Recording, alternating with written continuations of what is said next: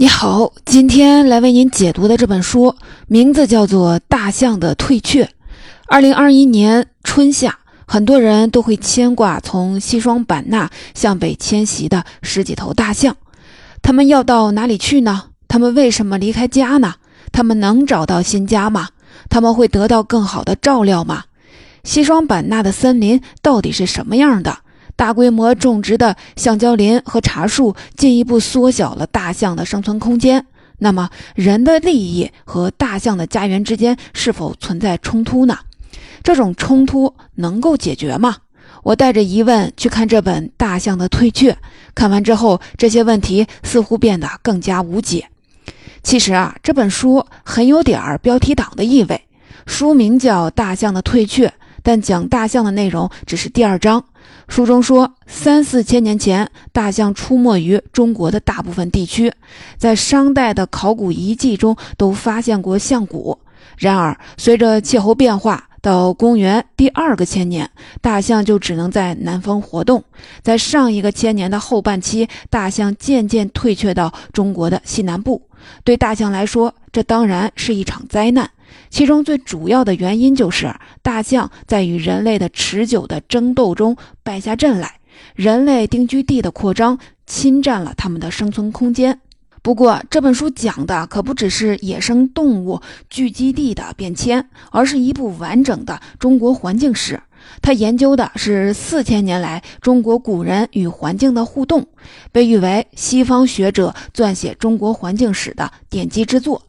本书的作者伊茂可是一位汉学家，一九三八年生于英国，剑桥大学毕业，曾在格拉斯哥大学、牛津大学、巴黎高等师范学院和海德堡大学任教，在哈佛大学做过访问研究员。主要著作有《中国历史的模式》《华人世界变化多端的故事》等等。他说：“之所以研究中国的环境史，是因为中国文字记载悠久且连续。研究几千年来的环境变迁、人类与自然的互动，会给今日世界带来启迪。”他的成名作是一九七三年出版的《中国历史的模式》。在那本书里，他提出了著名的假说——高水平均衡陷阱。他认为，明清时期的中国虽然运作良好、管理有效、人工便宜。但也正因如此，当时缺乏投资于技术突破的驱动力，其结果是一种高水平上的停滞状态。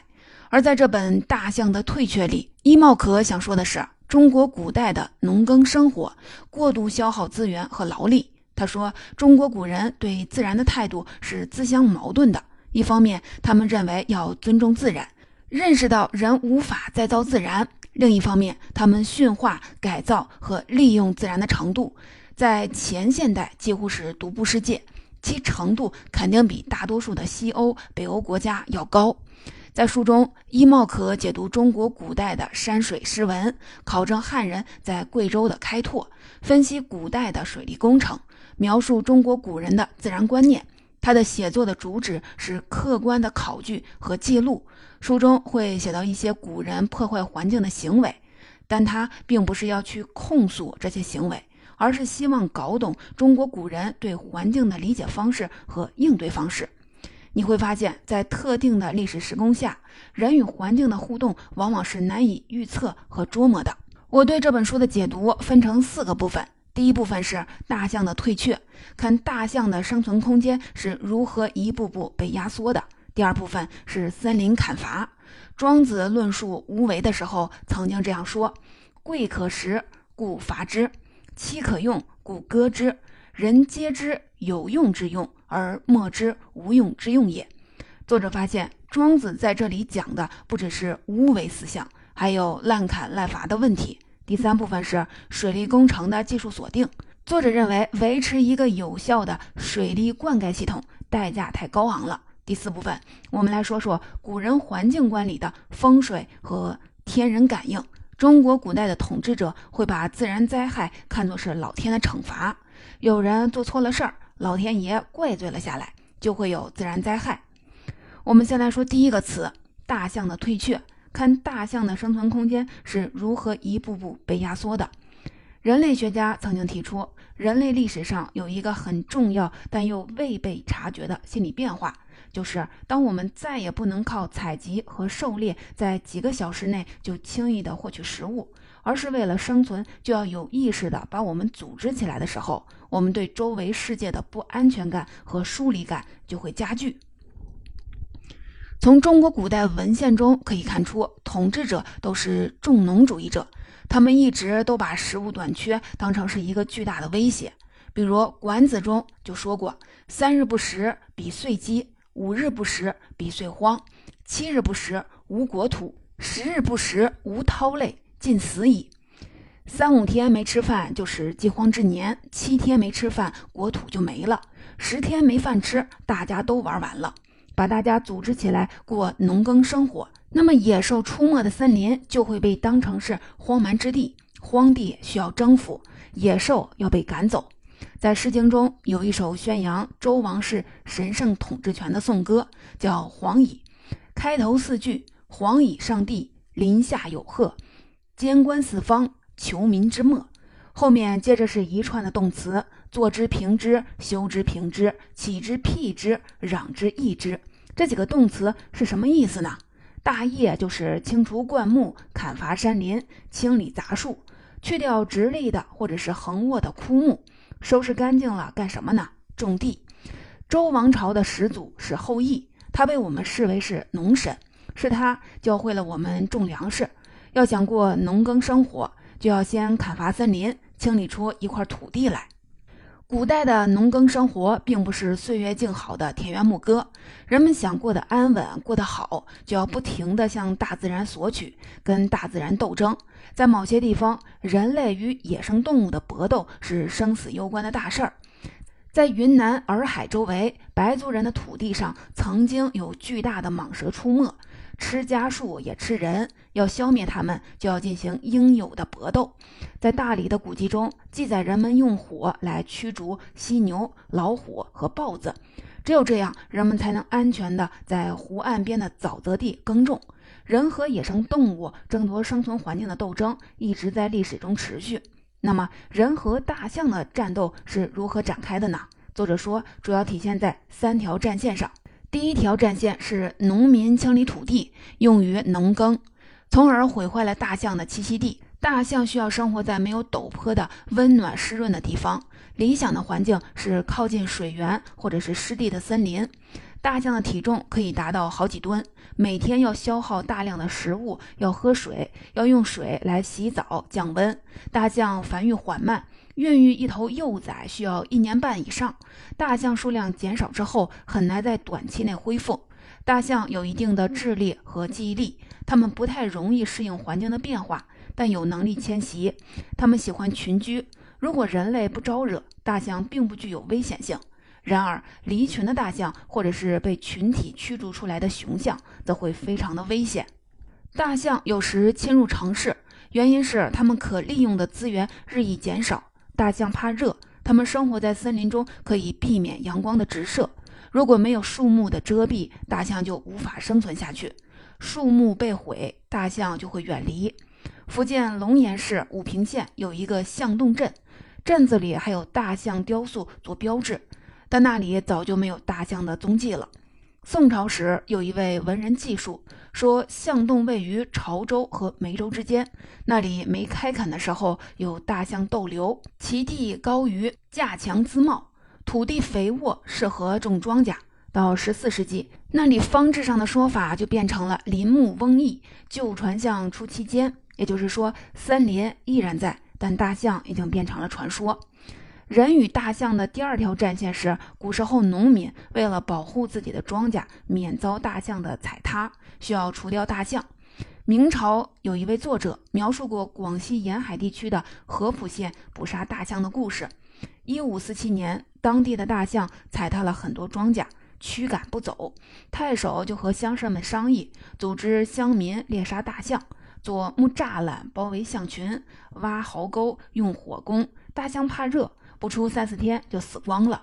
以今天的眼光来看，这种做法非常的残忍，但在当时看来，这是人们保护家园和庄稼的正当行为，无可厚非。第三条战线是人们为了象牙和象鼻猎取大象。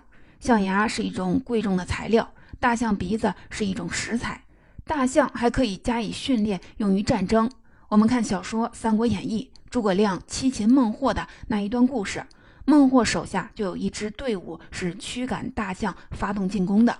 大象在观赏、食物和军事等方面的实用功能，却成为他们遭受厄运的重要的原因。这就是大象的退却，大象的聚集地在逐渐的缩小。其实不只是大象，许多其他的野生动物也都面临着类似的问题。比如说，在上古时期，犀牛和大象一样分布广泛。犀牛皮是制造士兵甲胄的材料，犀牛角可以入药，当做是解毒剂，所以人们疯狂地捕杀犀牛。到九世纪，铁制的盔甲早已取代了兽皮，但对犀牛角的需求还是诱惑着人们去猎取这种繁育缓慢的动物。这导致犀牛渐渐的绝迹了。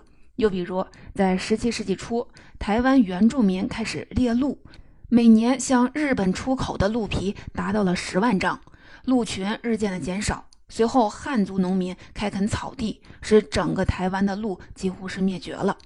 需要说明的是。作者虽然列举了这些历史事实，但他并没有一味的谴责古人虐杀野生动物的行为，而是承认在特定的历史时期，在生产力有限的情况下，人类同动物的此消彼长具有一定的客观必然性和正当性。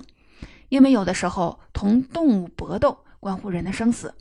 说完大象的退却，第二部分我们就来看看森林砍伐的问题，看古人是如何与森林相处的。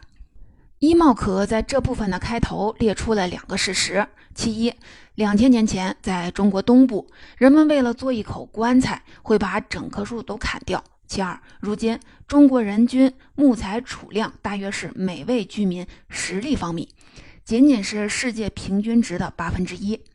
伊茂可依据古文献中的描述得出的结论就是，古典中国的核心文化并不依恋森林。古人把树木看作是一种资源，能出产水果、坚果，能用作建筑材料，能劈柴烧，能用于养蚕。我们来看柳宗元的一首诗《行路难》，开头两句就是“余衡金斧罗千山，功命采竹一羽传”。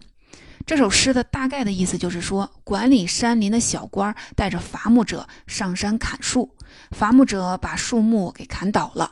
但只运走了十分之一，剩下的绝大部分的木材横七竖八乱堆乱放，一场山火就烧了个干净。侥幸没被砍伐的小树也不能免于灾难，被践踏在沟壑里，难以继续的生存。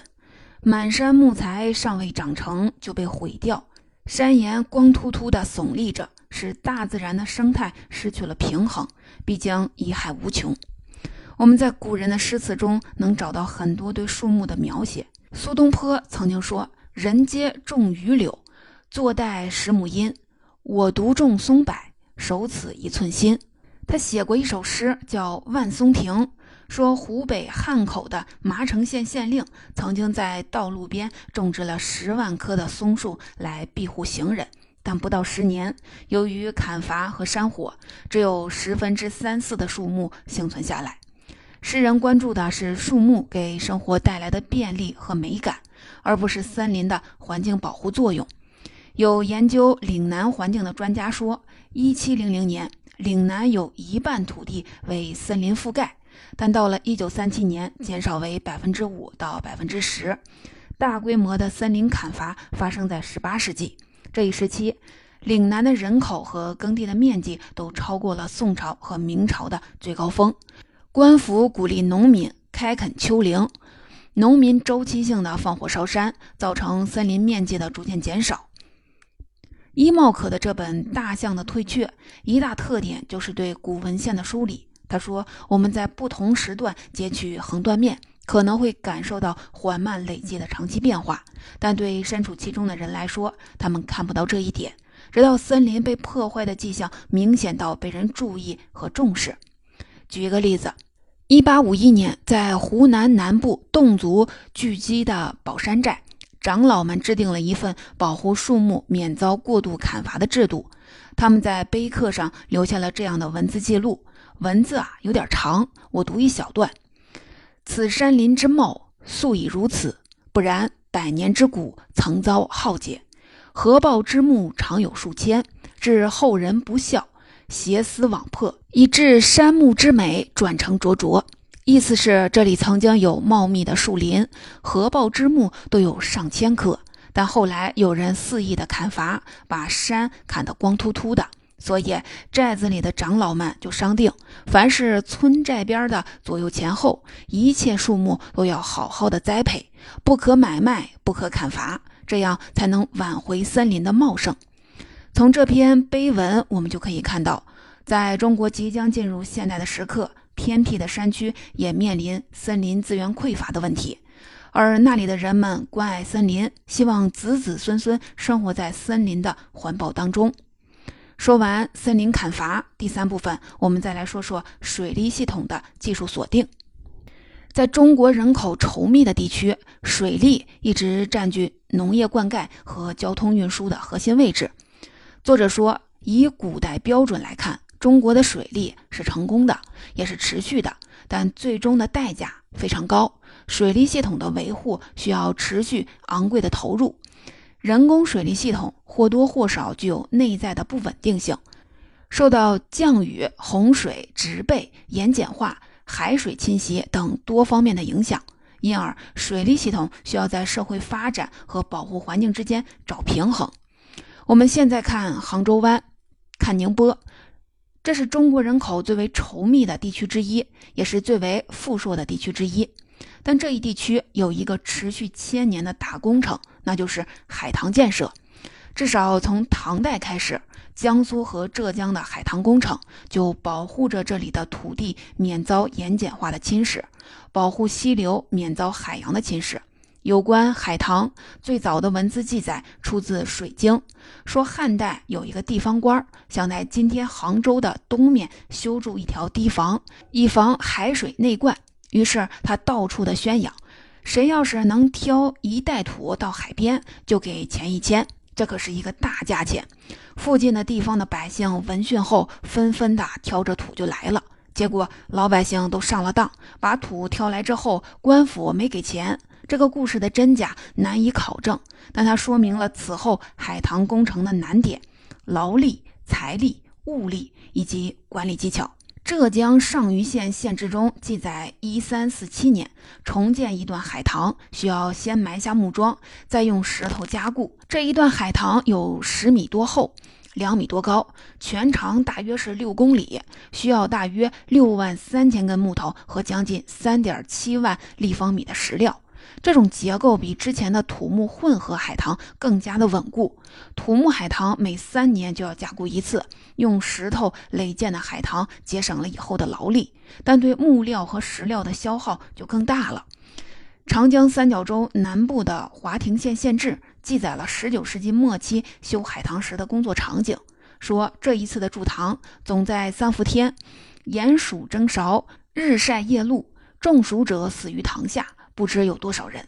当时正是农忙时节，如果不能参与海棠工程，忙活自己家的农活，就要每亩地交三四百文钱，称之为买闲。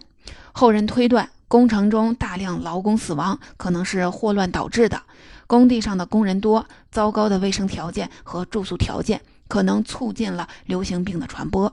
作者在讨论中国古代水利经济时，用了一个经济学术语，叫技术锁定。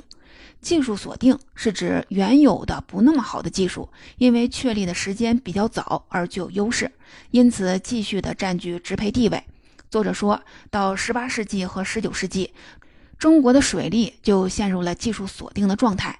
还是以海棠为例，杭州湾南岸在唐代就被长达五百多里的海棠包围，在十三世纪初开始修建新海棠，到明代。旧有的堤坝渐渐用石头取代了原先的夯土。修筑这些海塘的目的，就是为了储存淡水灌溉农田，养活更多的人。明清时期，江南经济进一步发展，海塘建设也得到全面的提升。康乾盛世之时，最为坚固的榆林石塘开始兴建。杭州到海宁之间，总共修建了大约四十五公里的榆林食堂。榆林食堂的体系完成之后，仁和、海宁等地的海患减少。史书记载，乾隆皇帝六下江南，四次到了海宁县，就是为了海棠事务。他自己也写过诗：“如杭第一要，筹墨海棠建。”到杭州要办的第一件事儿就是筹划海棠的建设。海棠建成就可以有良田万亩，可以有制盐业、渔业，还可以种桑树。但水利工程很难有一劳永逸的解决办法。一五三七年，明代嘉靖十六年。绍兴和府汤绍恩主持修建三江闸，有了水闸，高峰时的水流就可以由一种可控制的系统拦截下来。但一五七八年三江闸大修，维修费用就花去建闸费用的百分之六十。一六七八年，朝廷筹措军饷，三江闸维护费用减半，结果绍兴财政就出现了大量的赤字。一八五四年，三江闸文献出版。记录了这一工程维修和维护的历史。伊茂可总结水利工程说，一种水利技术在上古、中古甚至帝国晚期曾给中国经济的发展贡献良多，但后来逐渐的成为了一种束缚，阻碍了经济结构的变革。一种非凡的前现代科技已经黔驴技穷，因为水文系统不断的摆脱自诩为主人的人类的掌控，逐渐的干涸。淤塞，亦或是泛滥、改道，这些情况耗尽了资源。没有哪个社会像中国这样不遗余力的大规模的重塑自己的水利景观。但是啊，长期与环境搏斗，却把从前的某种力量变成了虚弱的根源。前面的三个部分，我们说到古代中国人与野生动物、与森林、与水利等环境因素的互动。人们在谋求发展的过程中，不断的适应环境、改造环境、接受环境的馈赠，也遭受环境的惩罚。那么，中国的古人是否形成了一套独特的环境观呢？第四部分，我们就来谈谈这个有趣的话题。在作者看来，中国古人不只是把自然环境当作是改造和利用的对象，也不只是把它当作是艺术表现的主题。比如说，把山川湖泊、虫鱼鸟兽、花草树木写进了诗里，画到了画里。更特别的是，中国古人还形成了一些独特的环境观，其中有两点最为突出：一个是风水，一个是天人感应。